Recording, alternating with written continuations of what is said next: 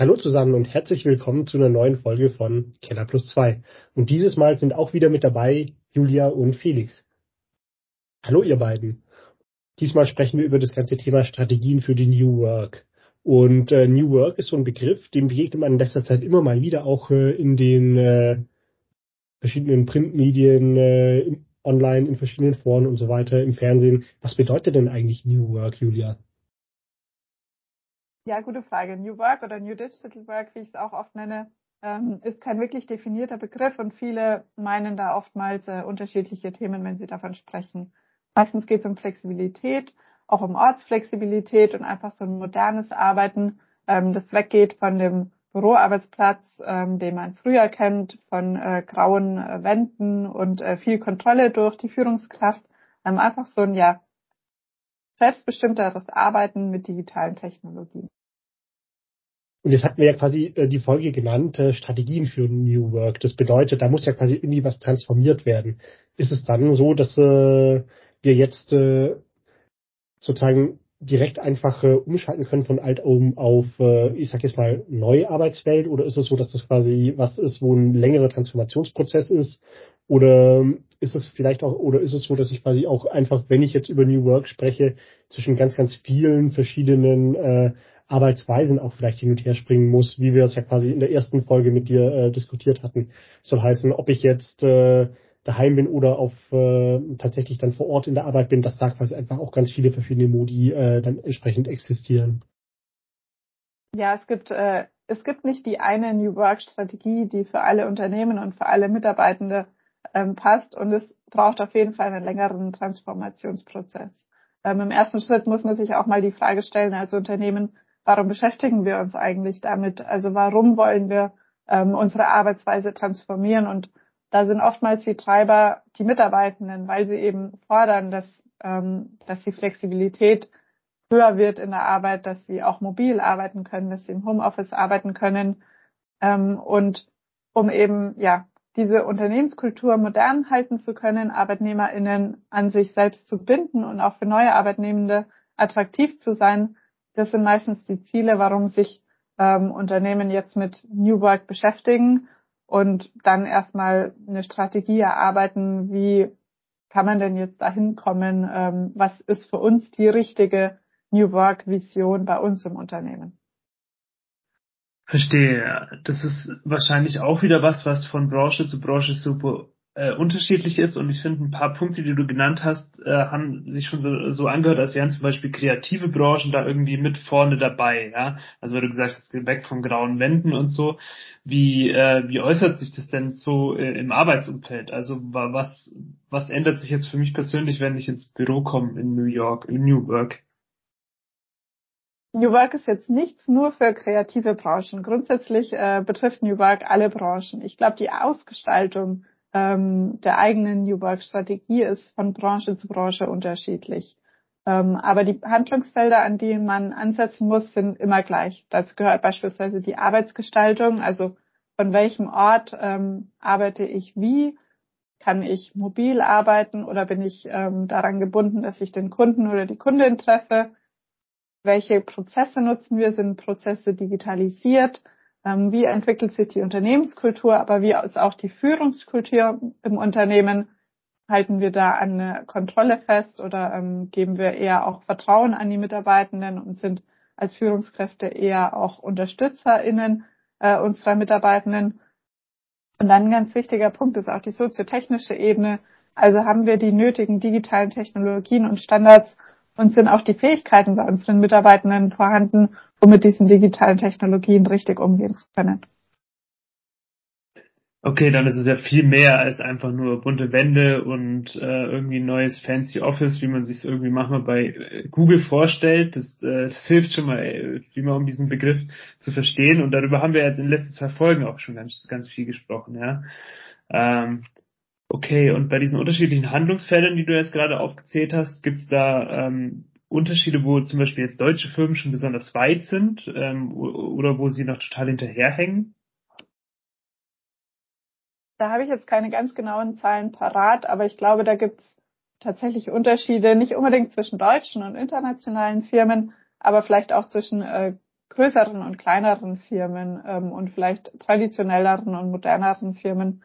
Ähm, ich kenne, habe mit vielen Unternehmen gesprochen, wo, ähm, wo einerseits gesagt wird, okay, wir haben vielleicht ähm, ein tolles Führungsteam, die sind da schon sehr modern, die gehen da voran und äh, wir sind schon längst in der New Work angekommen. Und dann gibt's wiederum andere Unternehmen, da sind die Führungskräfte vielleicht eher noch ähm, ja in ihren alten Führungsweisen verhaftet, ähm, versuchen die Mitarbeitenden mehr ins Büro zu holen, um so ein Gefühl von Kontrolle zu haben. Ich weiß, meine Mitarbeitenden arbeiten, wenn sie bei mir vor Ort sind. Ähm, und die solche Unternehmen tun sich dann meistens noch ein bisschen schwerer, jetzt wirklich den nächsten Schritt zu gehen.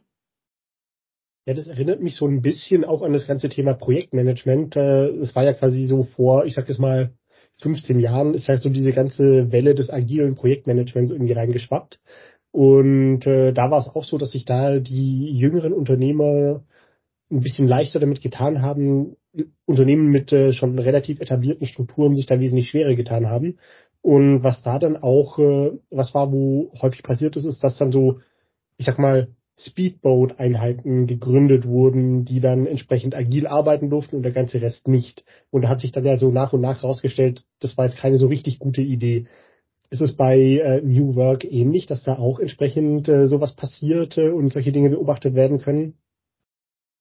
Also beobachten können wir das auf jeden Fall, dass es äh, in Unternehmen verschiedene Abteilungen gibt, die da vielleicht mehr vorangehen, die es auch äh, forcieren, dass sie ähm, flexibler, agiler arbeiten und andere ähm, Abteilungen, die dann sehen, okay, da in der Nachbarabteilung ist ganz viel möglich, warum haben wir das denn nicht?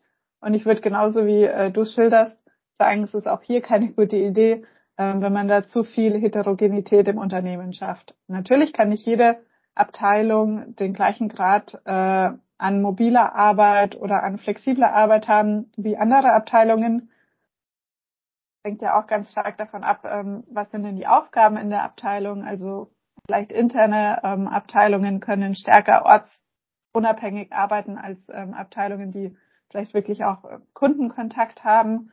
Ähm, aber grundsätzlich so einen gemeinsamen Rahmen im Unternehmen sich zu geben, das ist sehr wichtig, damit da nicht zu viel Wildwuchs im Unternehmen entsteht und jeder, sag ich mal, macht, was er will und dadurch ähm, auch Unfairness äh, entstehen. Okay, super. Und wenn ich jetzt ähm, sagen wir, ich bin jetzt in der Position in einem Unternehmen, dass ich sowas aktiv mitsteuern äh, kann, wie gehe ich denn da am besten dran? Weil das sind ja so viele unterschiedliche Felder, ich wüsste jetzt gar nicht, wo ich anfangen sollte dabei. Erstmal muss man sich ein äh, richtiges Team ähm, dafür bilden und dieses Team sollte dann nicht nur aus HR oder IT bestehen, sondern am besten gibt es da VertreterInnen aus verschiedenen Bereichen, aus dem Personalmanagement, aus der IT, vielleicht auch aus dem Facility Management, wenn es wirklich darum geht, ähm, Büros neu zu gestalten, neue Möbel reinzubringen, vielleicht sogar ähm, Wände wegzunehmen und eher offene Bereiche zu haben als Einzelbüros.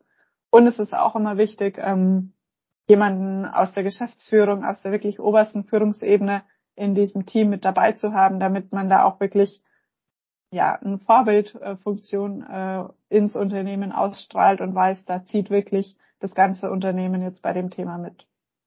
Und dann wäre es wichtig, im ersten Schritt mal zu überprüfen, wo besteht denn aus meiner Sicht überhaupt Handlungsbedarf? Also habe ich in allen Handlungsebenen, Handlungsfeldern, die ich vorhin geschildert habe, ähm, bin ich da noch ganz am Anfang oder wo stehe ich da eigentlich? Sind meine Prozesse digitalisiert größtenteils, so dass sie von überall bearbeitet werden können oder eben nicht.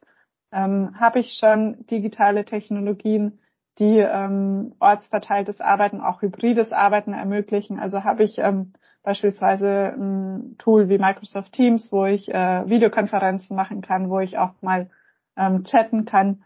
Oder muss ich das nochmal komplett neu einführen? Und so sollte man alle verschiedenen Handlungsfelder für sich einmal durchgehen und überprüfen, ähm, wie weit bin ich da jeweils, was ist mein Status quo und dann eben, was ist mein Sollzustand, wo möchte ich hin.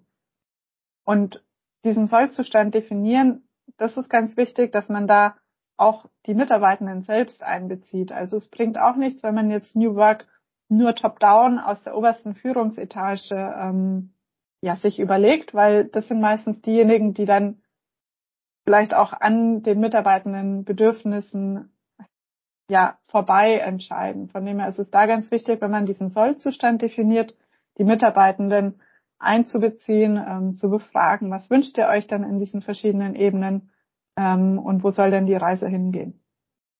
Und erst dann geht es daran, wirklich auch die äh, Handlungsfelder anzugehen. Jetzt habe ich noch eine ganz fiese Frage, äh, so diese diese gute neue neudeutsche äh, Fuck-up-Story-Frage. Was muss ich denn eigentlich unbedingt tun, dass meine New Work-Strategie scheitert?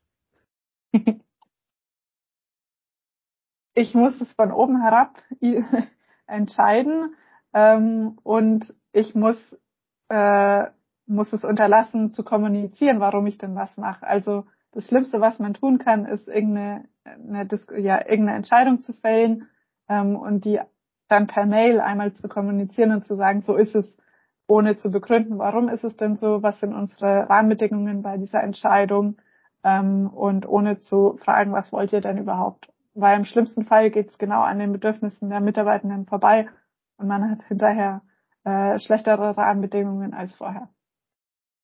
Du meinst sozusagen genau das, was das bei Twitter passiert ist, äh, ist sozusagen der mhm. Worst Case äh, im Sinne von, äh, ihr seid jetzt äh, ab nächster Woche wieder alle im Büro. Punkt. Ganz genau. das würde ich sagen, äh, so eine Einzelentscheidung von ganz oben, ähm, ohne irgendwelche Mitspracherechte, das wäre genau das Falsche. Wobei das ja wahrscheinlich immer umso schwerer wird, umso größer das Unternehmen ist. Ja, also wenn wir ganz unterschiedliche äh, Arten von Mitarbeitenden haben, also keine Ahnung, Leute, die am Fließband arbeiten, ähm, Leute am Schreibtisch und so weiter, da wird es ja immer schwieriger zu vereinen und jedem recht zu machen. Also auf jeden Fall. Also auf jeden Fall, es wird immer schwieriger. Ähm, einerseits sind ja auch die Jobrahmenbedingungen unterschiedlich, wie du sagst, am Fließband oder im Büro, aber ja auch die individuellen Rahmenbedingungen der Mitarbeitenden? Ist es jetzt jemand, der vielleicht alleinerziehend ist, ähm, drei Kinder betreut oder jemand, der einen Angehörigen pflegt oder ähm, jemand, der, der, sag ich mal, privat weniger Verpflichtungen hat, der ist dann natürlich flexibler ähm, als der andere, der dann vielleicht auch mehr Homeoffice-Möglichkeiten braucht, um ähm, seinen Betreuungsverpflichtungen äh, nachkommen zu können. Das ist super schwierig und was ich den meisten Unternehmen rate, ist, Ihr braucht einen gemeinsamen Rahmen, auf den ihr euch alle verständigen könnt, wo alle Mitarbeitenden sagen, da mache ich mit und da ziehe ich auch mit. Aber dann sollte man innerhalb der einzelnen Abteilungen und Teams ähm, Unterschiede zulassen, Flexibilitäten zulassen, dass dann das eine Team sagt, für uns ist das jetzt im Rahmen dieses, dieser gemeinsamen Vision der beste Weg und ein anderes Team sagt, nee, für uns ist, gestalten wir das ein bisschen anders aus. So, jetzt habe ich noch eine abschließende Frage, weil wir hatten jetzt ja ganz viel darüber gesprochen, wie, was sind eigentlich diese ganzen New Work Strategien, wie kriege ich die quasi irgendwie initial irgendwie mal umgesetzt äh, und so weiter. Aber ich kann mir auch vorstellen, wenn ich jetzt sowas mal eingeführt habe, wenn ich jetzt quasi meinen äh, Büroraum neu geschaffen habe, äh, dann quasi auch äh, digitale Tools eingeführt habe, äh, mit denen ich besser kommunizieren kann und so weiter und so fort, dann bin ich ja wahrscheinlich noch nicht am Ende, äh, wenn ich das initial eingeführt habe. Was muss ich denn dann noch alles machen? Ganz richtig. Nur wenn man es umgesetzt hat, ist man noch nicht am Ende. Ganz wichtig ist, dass man dann erstmal auch die ähm, ja monitort, wie wie ist denn der Erfolg, also den Erfolg wirklich zu messen von den Maßnahmen, die ich durchgeführt habe.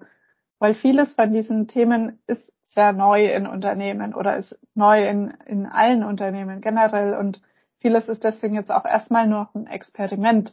Wie fühlen sich denn die äh, Mitarbeitenden, wenn sie vielleicht keinen fixen Arbeitsplatz mehr haben, sondern ähm, nur noch ein Büro, was ihnen zugeordnet ist und äh, sie sich dann quasi mit den Kolleginnen und Kollegen abstimmen müssen, wer wann ins Büro kommt.